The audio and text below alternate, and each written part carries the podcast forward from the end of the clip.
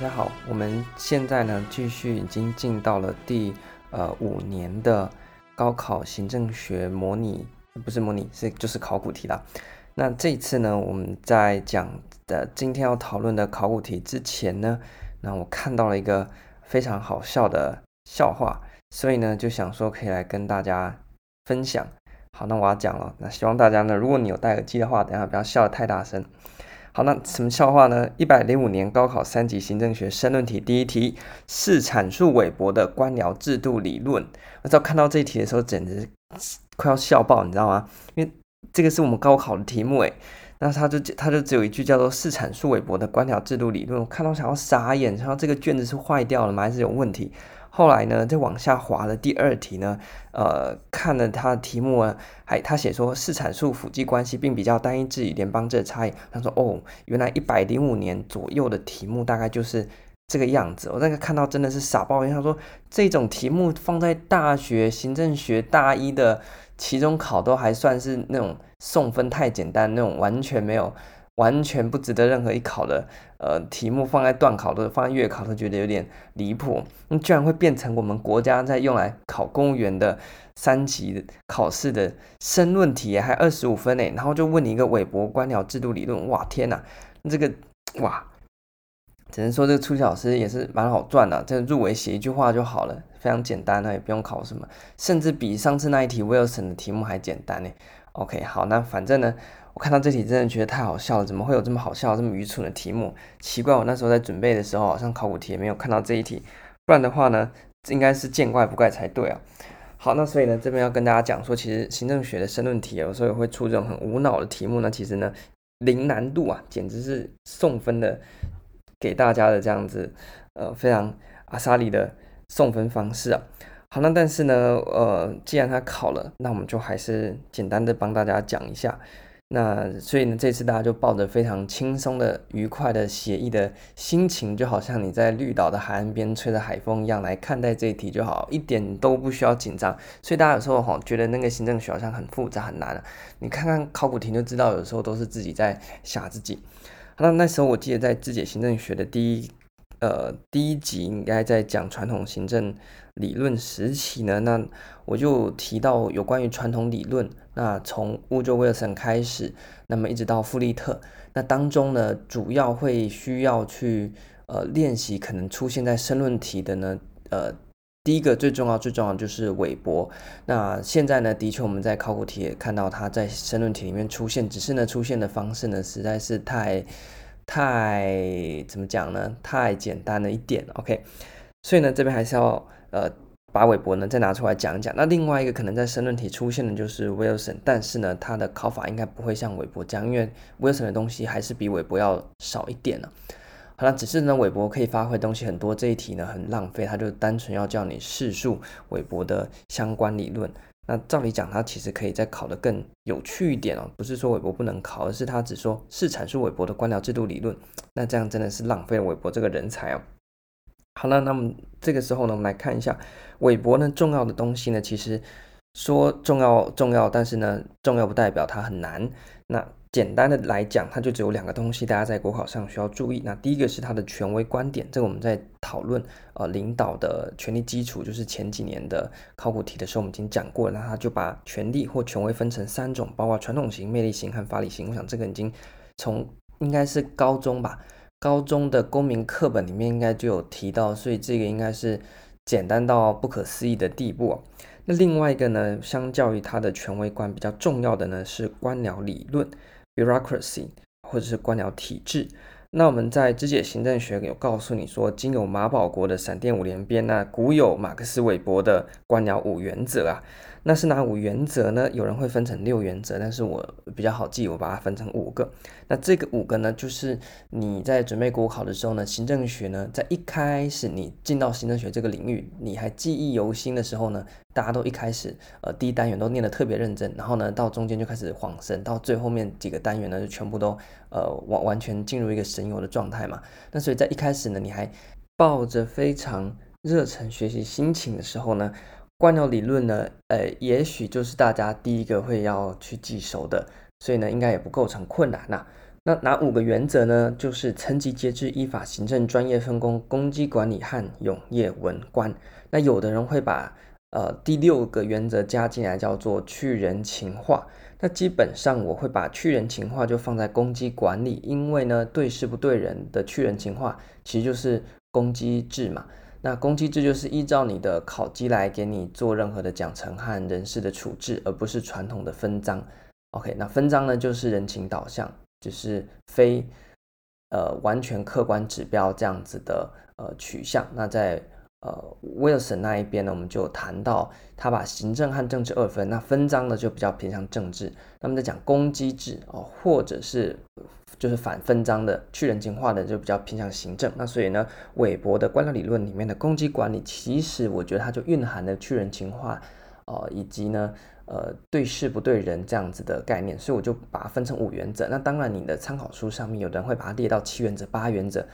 当然哈，那那那些原则也都是韦伯提的，只是呢，它并没有那么核心。那我们在国考上面只要记得五原则就好了。那再讲一次，讲到魔音串脑，大家呢看到题目脑袋自动就会跳出这五个原则，那这样就成功了。哪五个原则呢？层级节制、依法行政、专业分工、公基管理和永业文官。OK，那这个真的是非常非常的简单。那这一题的考点呢，也就是在这一个部分。那你只要把它依序的论述清楚，什么叫做层级节制，什么叫 hierarchy，什么叫依法行政，什么叫专业分工，什么叫公机管理，什么叫永业文官。那他们这五点的内容呢，你把它讲清楚。接着呢，你要去写一下它的优点在哪边，层级节制有什么好处啊？依法行政有什么好处？OK，那写完之后呢，再一小段去说明那。这一对应这五点又分别面临到哪一些的缺点？像是层级节制就会导致资讯传递的失真啊，和上下呢的不一致等等的问题。那依法行政可能就会产生目标替代，这个目标替代就是依法行政最主要的问题。那像专业分工可能就会导致本位主义嘛，那或者是呢过于破碎，每个人都只会一点点，让工作失去热忱。那公机管理呢，就是你可能在考鸡上面呢。呃，没办法非常明确或是一体适用，主要就是考鸡这个部分的发生问题。那永业文官呢，一开始好处当然是能够保障让文官呢确实的依照公共性或公共利益来行事，不会被因为啊这个长官的压力或是人情的压力，导致他没办法完全的去做一个呃呃公共利益的捍卫者或宪法的执行者。但是它的缺点呢，就是呃反反面来讲，因为你工作有保障嘛，那可能就让你呢。无后顾之忧就开始摆烂啊，所以这也是永业制的缺点。而且呢，如果不违法无法开除的话呢，那现在很多呢就是在里面混吃等死，然后等退休嘛，然后就被人家批评是国家米虫，那认为应该用契约制的方式来增加用人的弹性。那所以呢，大概这个东西都非常简单，所以在笔记里面呢我就不写了，那大家就参考各自的呃书籍，那么把它补上去就好。那应该是也不用补了，因为大家应该有办法看到字就直接。嗯，对应到它的内容，那你有想得出来，那你就在笔记上就不用写了。好，那所以大概讲完了韦伯重要的理论之后呢，韦伯重要的地方在于它的呃，可以跟其他单元去做一个连接。那所以呢，这次也一并帮大家呢指出，那大概会跟哪几个单元连接，那大家可以怎么准备？那么首先呢，马克思韦伯这个人呢，本身就可以对应到传统理论时期，因为他是指标性的人物之一。所以呢，你要把整个传统理论时期也复习一遍，那这样子呢，包含在整个传统理论时期的特色啦，以及被批评的点，这样子去记。那第二个呢，是有关于权威观的部分，我们在呃前几应该是前两三集在做考古题的时候就有提到，呃，在国考里面呢比较少去 care 权力或权威这一点。但是呢，在研究所，尤其是台大的考题里面，很常去要你比较不同学者对于权力和权威观点的比较。那，这一点呢，如果你要考的，可以稍微注意一下。那么官僚理论本身呢，它可以对应到的地方呢就比较多了。那传统的官僚理论，我们刚才讲说它有好处，但它也有缺点。那针对这些缺点呢，要怎么样去弥补？那这就是在我们组织管理或者是组织的那一个行政学小单元里面呢，比较重要的一点。所以呢，通常啊，我们在讨论到如何去弥补官僚理论或官僚体制的问题，我们就会提出一个叫做后官僚理论。那这个是海克契呢这个学者所提出来的。那如果呢，他是问你官僚和后官僚的比较，或官僚是说明官僚理论啊、以及呢，在当代的治理情况底下，官僚理论所面临到的转变，那你一定要去把后官僚给写出来。那后官僚怎么样记呢？很简单，你把官僚的五个原则呢，全部弄相反，就是后观鸟了，非常简单。那根据这样子的大方向呢，你再去呃搭配你的书，去把几个后观鸟才独有的一些特色呢加一加，大致上就 OK。那所以呢，可以加的大概就是要增加多元性啦、民主啦、对话，这个就后观鸟。然后呢，要弹性啊这些 OK。那所以呢，记忆法很简单，就你先把观鸟全部颠倒之后呢，你再加一点啊后观鸟的特色，这样就可以了。好，那么另外一个要呃。缓解后呃官僚主义或官僚理论的困境呢，就组织本身，我们提出了后官僚理论。那就行政来讲呢，我们则是用所谓的民主行政来做应对。那民主行政呢，就牵涉到 NPA 还有黑宝宣言里面呢，你可以去找到类似的，像全中谢的观点啊，那就非常适合放在民主行政，用来缓解掉官僚呃体制本身的一些问题。那最后一个小延伸是说。那刚刚我们在这一题里面，它单纯要你说明官僚理论和官僚体制的内涵。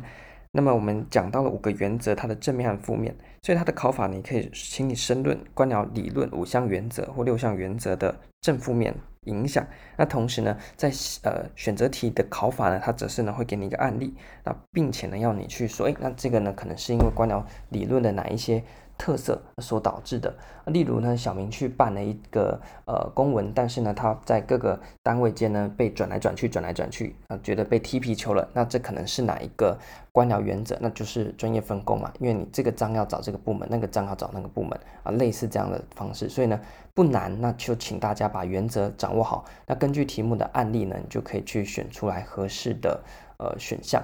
OK，那他也可能反过来说，诶，下列何者是官僚体制依法行政的问题？那给你四个选项，那当中呢就有一个是呃可能目标替代，那他用个实际案例去写啊，这样也可能啊，所以呢大家就把这几个方向掌握好，大致上呢就可以把围绕着韦伯的相关考点呢都准备起来了。好，所以这题呢其实。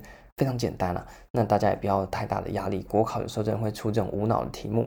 那希望这一次简单的帮大家梳理一下韦伯的相关理论和重要的考试方式呢，有对大家有有所帮助。那我们这一次呢就到这边。